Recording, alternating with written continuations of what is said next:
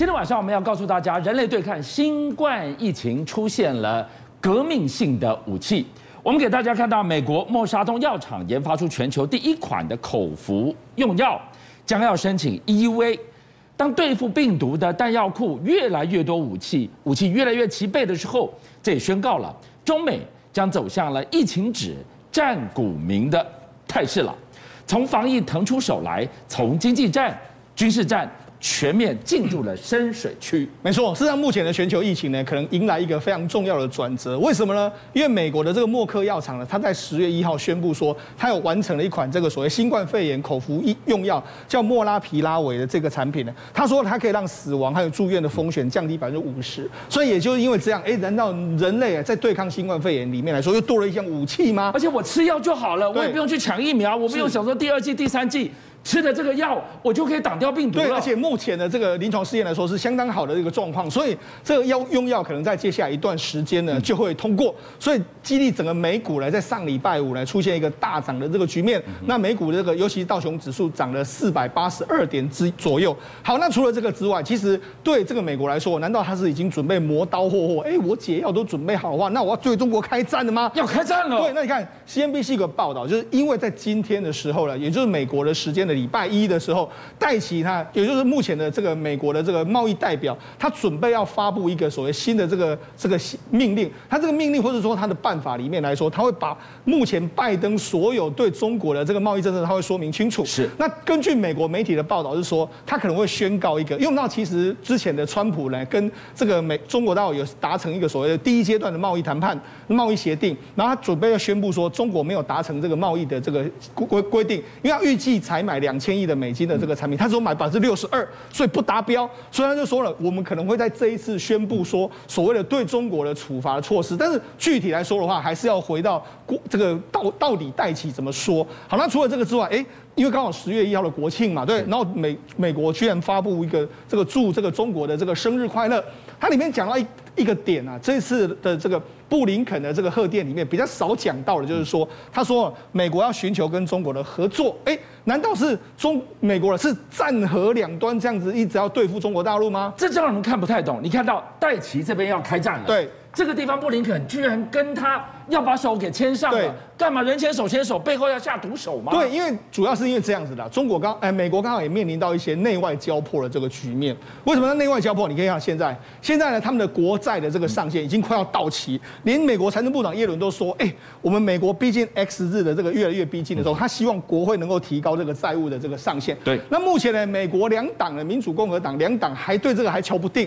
那如果瞧不定的话，哎，可能对美国的股市或者说美国年底的这个消费旺季都会产生或多或少的这个冲击啊。是，所以这个到底你要怎么样做，大家大家不知道。好，那除了这个美国的可能债务危机的这个可能性会来到之外，另外一个就是说，最近美国的通膨压力越来越巨大。你看这是什么？这是欧洲的天然气，欧洲天然气在最近一段时间来说大涨了百分之五百。你看从这个低点一往上涨，那为什么这个样子？因为现在也进入到北美的这个，尤其是北半球的这个寒冬即将来到，温度要降了，大家都拼命在储存所谓天然气，准备要过冬，所以整个这个天然气的价格往上升。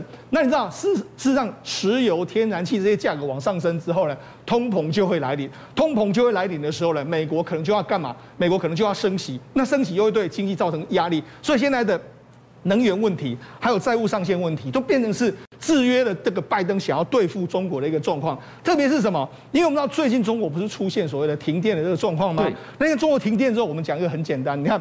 浙江的这个绍兴市，它是全世界最大的印染的这个纺织产业的重镇。那尤其是柯桥区这个地方，他居然啊，他就说，哎，没想到这个浙江省就要求我限电，我限电的话，完全都把工厂关了。所以你看。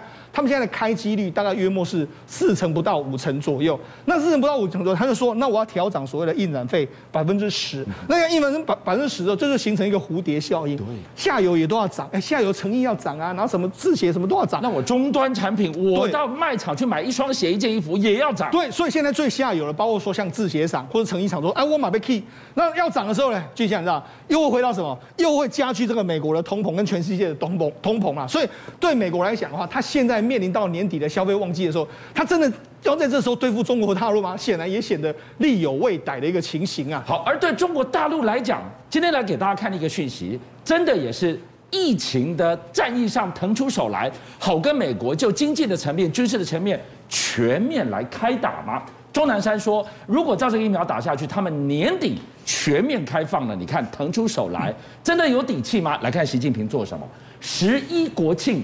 居然加大力道整治他们的法政系统，没错，到底看到了什么危机？没错，事实上在最近期的时候，哎，有非常多不寻常的这个状况，包括说习近平他宣布说，他们这一轮的新的这个巡视小组要去这个金融单位。好，那除了这几天之外，你看九月三十号的时候呢，中国的这个中纪委呢，他通报说，前公安部的这个副部长孙立军，他在疫情一线擅离职守，还有私藏大量的这个机密资料，还要等，还有包括说像这个经济犯罪等等的严重的这个违。违法违纪，开除这个党籍跟中职，也公职，也就被双开的一个局面，哎，直接就双开。那尤其是他这一次有一个非常有意思的这个罪名，有意思的罪名是这个叫做私藏大量的这个机密资料。那你到底私藏了什么大量大量机密的这个资料？好，媒体现在就在猜说，那到底是什么资料？什么资料？于是现在呢，外面都说，哎，因为他的这个夫人呐、啊。本身是跟过去有在澳洲，所以跟澳洲有一些关系。那我们知道，事实上从去年开始来说的话，在所谓追究新冠肺炎或是这个武汉肺炎的这个疫情这个疫情上面来说，澳洲都是走得最快。对，有人就说，难道你是把这个资料？流到了澳洲去，让澳洲有这样的方式，再加上说，其实孙立军自己过去也有在澳洲学习的这个经验，所以是，难道你是这样子的一个状况吗？特别是当时我们还说一件事，当时不是说这个习近平准备要去武汉去视察的时候吗？是，不是说，哎，你看这上面不是有非常多的人吗？听说了他们在什么？这些人呢是瞄准的下面孙立军旁边的一些政法或者是司法一些警察相关的这个单位的人呐？为什么？因为他们很担很担心你们会对习近平不利，会其对习近平不利啊，所以他只是还安排这样的一个桥段在这里面啊。哇，这个画面大家还记得吗？习近平当时到了第一现场，那是他第一次去。对，再来讲同心圆第一层、第二层、第三层好几层保护习近平。是。居然北京还不放心，对，在高楼还放了好几个狙击手。对，那时候传言是说他们是准备瞄准，万一有人对习近平不利的时候，尤其是他身边的政法或公安的部的相关的人员，说准备把他干掉。孙立军那时候就不被信任了，所以你就知道说，其实他当时就已经有一点点摇摇欲坠的这个状况。会不会会不会是习近平已经知道他的相关的这个讯息了嘛？好，是。那如果真的如同是真的是他是泄密给这个澳洲这个，那他真的在中国的定义里面，他是不能够原谅的一个人。好，那除了这个之外，哎，还有一个人，我看了我也是。真的吓一跳，这是中中纪委十月二号紧接着在孙立军之后再公告一个承认中国的这个公安的副部长，哎，他也是，也是公安副部长，对，然后他后来又是司法部部长的傅政华，他涉嫌违纪违法接受这个调查。傅政华是谁？就像你知道，傅政华，如果你要知道的话，他其实是当初啊扶习近平能够上马的，也是一个非常重要的一号人物啊。大功臣，他当时担任的是北京的这个整个公安体系在他的手上，是，也就是说类似九门提督这样一个，如果用清朝的这样，九门提督在位置在他手上的时候，我可以左右整个局势啊。是，好，那他到底是做了什么事呢？就像你知道。因为主要是当年二零一三年的时候，我们我们不是听听过一件事吗？当时周永开不是准备要政变吗？对，他准备要军事政变的时候，为什么他没有成功？主要原因就在前几天的时候呢，这个当时的令计划的儿子叫令谷，他不是开了一台车载了几个女生在出在天安门广场附近车祸车祸身亡之后呢，然后这个是那个照片的那个流流出来嘛？当时的周永康就下令给这个这个傅政华说，你不准把这个资料给我流出去。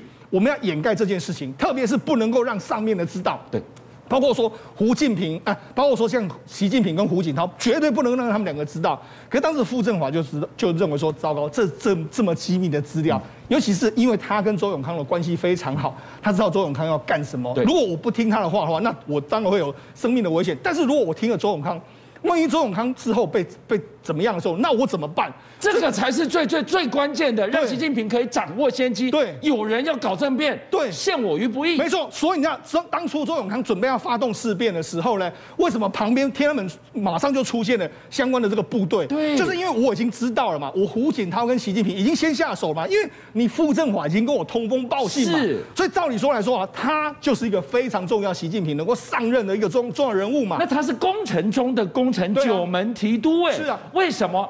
在十月二号这一天，习近平决定拿下他。最近被传言说什么？传言说你这个傅政华，哎，你好像在这个这个公安体系里面开始互相的勾结啊，甚至有传言说他调动了相当大量的人马，准备怎样监视习近平。监视习近平，对，也就找无间道吗？对，也就是说呢，他找找了非常多的这个相关的人员呢，监视习近平的一举一动，一举一动要干什么？有人就说，哎，他是不是也要想要图谋不轨，还是准备想把这些资料流传到哪里，或是你想要做什么事？那是不是因为说，哎，你是这样子，所以习近平才看清楚哦？原来你是双面人啊！你最早拿着周永康的黑资料来投奔我的时候，我以为你是自己人，我也提拔了你，提拔你，你权位高权重之后，结果你又开始在那边搞你自己的小圈圈，那你是不是又想要把这些资料泄给谁？说到底，你就是个标准的双面人嘛，墙头草嘛，腥风血雨啊，对，北京城。所以那怎么办？我现在能怎么办？我就知道调查你嘛，让你你先先先接受调查，是不是有更新的消息能够传出来嘛？哈，那除了这个相关的公安部的这个副部长，两个都落马之后，你看。最近起的时候，《求是》又开始在讲什么？《求是》杂志又开始说，你看为什么最近要说什么什么建军之本啊，强军之魂？他讲那么多东西，为什么？因为主要原因就是说，他们提到过去一段时间文革的时候呢，林彪呢要策反所谓的武装政变未遂。那为什么要提到这个呢？哎，就这样，知道？中国是你有什么危机的时候，我就提什么事嘛。那你会为什么突然在这个时候，突然之间《求是》杂志刊出这样一篇文章？这篇文章就告诉你什么？告诉你是不是北京城正在因为准备要换届的过程里面来说话，人心惶惶，是不是有人准备要发动什么样的事情？所所以呢，这时候呢，习近平赶快先下手为强，先把目前的公安体系，我们就觉得很奇怪。因为习近平从二零一三年上位之后，就像这样，他不断的清洗，他已经清洗了十年了，快要十年的时间，为什么到目前为止还没有清洗干净？你就知道说，其实呢，这个政法体系在过去周永康还有江泽民的手上，到底他们是盘根错节，巩固到什么程度？这是习近平到目前为止，他即使到面临二十大的时候，他都不能够安心入睡的一个状况。邀请您一起加入五七爆新闻会员，跟俊相一起挖真相。